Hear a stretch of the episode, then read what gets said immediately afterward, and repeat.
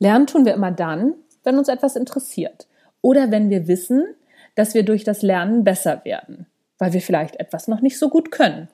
Blöd nur, dass wir, wenn wir in Machtpositionen gelangen, unser Können systematisch überschätzen. Und das ist sogar mehrfach nachgewiesen.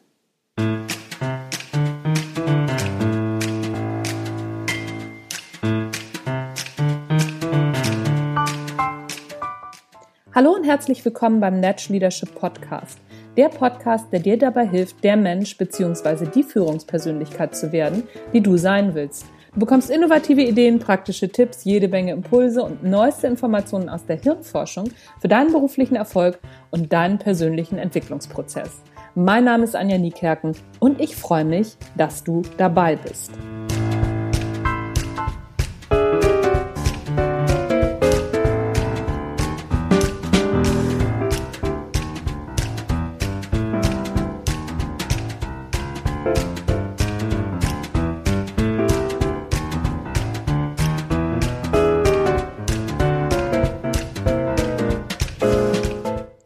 Macht macht blöd. Warum Führungskräfte nicht zuhören und langsam verblöden. Im Prinzip geht es in der Schule schon los. Lehrer haben Macht über ihre Schüler und können sie, auch wenn wir nicht mehr in den 50er Jahren leben, zu vielem zwingen. Manchmal subtil und manchmal sind die Lehrer weniger subtil. Und es sind nicht nur Lehrer. Machtgefüge greifen in allen gesellschaftlichen Bereichen, selbst in der Familie. Die Lehrer unter den Hörern mögen mir verzeihen, dass ich sie als Beispiel genommen habe. Ich hätte genauso gut Eltern-Kind-Beziehungen nennen können oder Trainer, Sportler, was auch immer. Denn auch hier gibt es Machtverhältnisse, die sich auf unser Verhalten auswirken. Zum Beispiel beim Zuhören. Eine unserer wichtigsten Lernformen überhaupt. Wie oft haben wir selbst Sätze gehört, du hörst mir jetzt mal zu oder hast du mir nicht zugehört und wenn wir ehrlich sind, dann haben wir diese Sätze auch selbst schon mal zu unseren Kindern oder vielleicht in anderer Form zu unseren Mitarbeitern gesagt. Und wie bei so vielen Dingen, die wir sagen, waren sie auch gut gemeint, aber nicht gut gemacht. Denn solche Sätze entstehen aus Machtpositionen heraus. Oft zumindest. Worauf ich hinaus will ist, dass wir schon früh lernen, was Macht bedeutet und wie man sich machtvollen Personen gegenüber zu verhalten hat. Genauso lernen wir, dass machtvollen Personen eher zugehört werden muss. Die Revoluzer unter uns, die immer dagegen angehen, so grundsätzlich, die schließe ich jetzt mal ganz bewusst aus. wie Macht genau entsteht und warum manche Personen eher nach Macht streben und manche nicht, soll hier auch nicht weiter beleuchtet werden. Die Frage ist, was Macht macht mit unserer Fähigkeit zuzuhören. Eines vorweg, unsere Fähigkeit wirklich zuzuhören sinkt mit zunehmender Macht. Darüber sollte sich jede Führungsperson klar sein. Je mehr Macht wir haben, umso weniger empathisch sind wir und umso mehr glauben wir Recht zu haben. Diese Zusammenhänge sind tatsächlich extrem gut erforscht. Beispielsweise haben US-amerikanische Forscher herausgefunden, dass Menschen mit Macht eine ganz andere Realität haben als Menschen ohne. Menschen ohne Macht beschäftigen sich nach dieser Theorie nämlich eher mit den Bedürfnissen von anderen. Sie sind sensibler für Bestrafung und sind insgesamt mehr auf Gerechtigkeit in der Gruppe fokussiert. Menschen mit Macht legen den Fokus mehr auf sich selbst und ihre Ideen. Sie halten Belohnungen, die sie erhalten, für angemessen und fordern Bevorzugungen sogar aktiv ein. Forscher an der University of Berkeley in Kalifornien haben dazu ein ziemlich spannendes Experiment mit bemerkenswerten Ergebnis gemacht. Drei Versuchspersonen wurde während einer Befragung ein Teller Kekse gereicht. Dabei ging es nicht um die Befragung, es ging um die Kekse. Die Kekse hatten eine Anzahl, die nicht gerecht aufgeteilt werden konnte. Ein Keks musste also übrig bleiben. Blieb er aber nicht, denn die Personen, die vor dem Experiment auf ein Machterlebnis geprimed wurden, nahmen sich in der Regel den letzten Keks. Das Ganze ging sogar so weit, dass diese Personen eher dazu neigten, mit offenem Mund zu kauen und mehr zu krümeln. Noch spannender, es wird immer spannender, ich raste aus, wie die Machtpersonen auf Macht geprimed wurden. Priming ist eine psychologische Technik, mit deren Hilfe bei Versuchspersonen bestimmte mentale Konzepte aktiviert werden. Im Fall mit den Keksen durften die Machtpersonen vor dem Keksexperiment andere Menschen auf ihre Fähigkeiten hin beurteilen. Das heißt, wenn wir andere Menschen beurteilen dürfen, sehen wir uns schon in einer höherrangigen Position. Und wenn wir Führungskraft sind, beurteilen wir andere Menschen ja sowieso. Und dann neigen wir dazu, uns für wichtiger zu nehmen, als wir vielleicht tatsächlich sind. Ergo, wer andere Menschen beurteilen darf, hat schon eine Machtposition inne. Zu diesem Phänomen, dass Menschen in Machtpositionen dazu neigen, soziale Normen immer weniger zu beachten, gibt es echt viele Studien. Studien, genau, Studien wollte ich sagen. Das macht Machtmenschen natürlich noch lange nicht asozial, um Gottes Willen. Schließlich gilt es in solchen Positionen auch oft unliebsame Entscheidungen zu treffen, was wiederum durch die beschriebene Neigung erleichtert wird. Unangenehm wird's nur, wenn wir uns nicht darüber im Klaren sind, dass Macht unser Verhalten verändert. Und das gilt für jeden Menschen. Da ist niemand vorgefeit.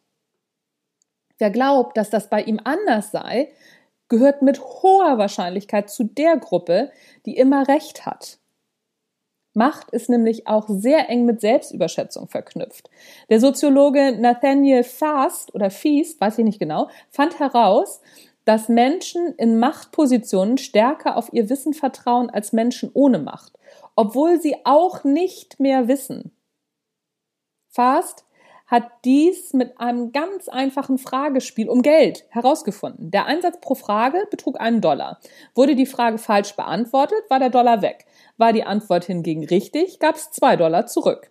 Je höher die berufliche Hierarchieebene des Befragten, umso höher die Bereitschaft mitzuspielen, trotz der Warnung, dass es sich um schwierige Fragen handle die nur 20 Prozent der Teilnehmer im Schnitt beantworten könnten. Das Ergebnis war, dass die Machtmenschen in der Regel mit weniger Geld nach Hause gingen als die Probanden ohne Machtposition.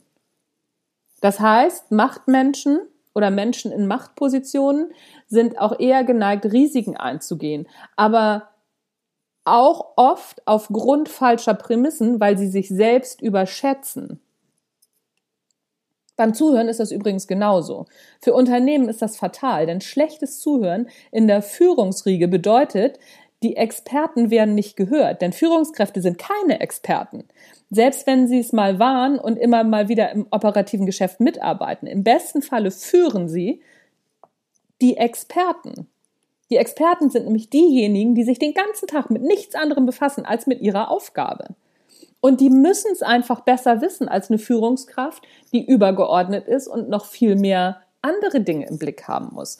Wir verlieren Details aus dem Blick und sind dadurch nicht mehr die Experten. Das müssen wir uns bitte klar machen, wenn wir führen. Und wenn die Experten nicht gehört werden, dann wird es schwierig.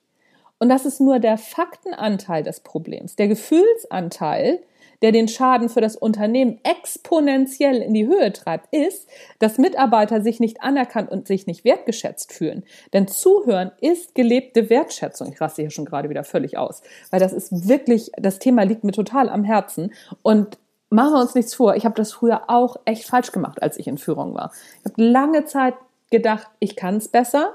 Ich habe lange Zeit gedacht, ich bin ja in Führung, weil ich so eine großartige Person bin.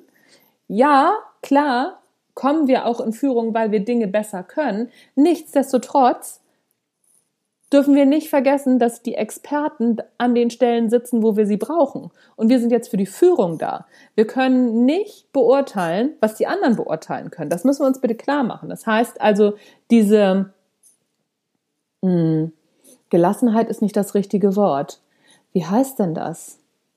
Diese, guck mal, ich komme nicht mal auf das Wort. Das ist ja unglaublich. Siehst du? Also, das ist auch schon mal wieder so ein Zeichen der absoluten Selbstüberschätzung. Diese Fähigkeit, einen Schritt zurückzugehen und selber zu sagen, okay, guck mal, ich glaube, ich kann das nicht. Und da mal so ein bisschen demütig, meine Herren, demütig ist das Wort, ein bisschen demütig zu sein und zu sagen, ach so, hier, guck mal, meine Leute können ihren Bereich besser als ich. Ich bin dafür da, den Bereich für meine Leute gut zu machen. Das vergessen wir, wenn wir führen. Das vergessen wir ganz oft und das macht auch diese Machtposition. Und deswegen ist es so wichtig, sich immer wieder klar zu machen, dass wir es eben nicht besser können, dass wir immer wieder zuhören müssen. Und das ist in Unternehmen ein ganz großes Manko. Zumindest zeigt das in jedem Jahr aufs Neue die Gallup-Studie. Wirkliches Zuhören, sich selbst und die eine Ma eigen Oh, wow, wow, jetzt rast ich aber total aus. Sich selbst und die eigene Meinung mal hinten anzustellen, das wäre der erste große Schritt zur Lösung dieses Problems. Und das müssen wir nicht nur einmal machen, das müssen wir immer wieder machen. Da müssen wir immer wieder ran. Immer wieder gucken, ach so, ja, hier, stimmt, wieder zuhören. Ach so, hier, hier habe ich mich wieder selbst für zu wichtig genommen. Hier habe ich mir wieder den letzten Keks genommen. Zum Beispiel den letzten Keks im Gespräch. Nimm dir nicht den letzten Keks im Gespräch. Lass deinen Mitarbeitern den letzten Keks im Gespräch. Hab nicht das letzte Wort. Lass es deinen Mitarbeitern, lass es den Experten.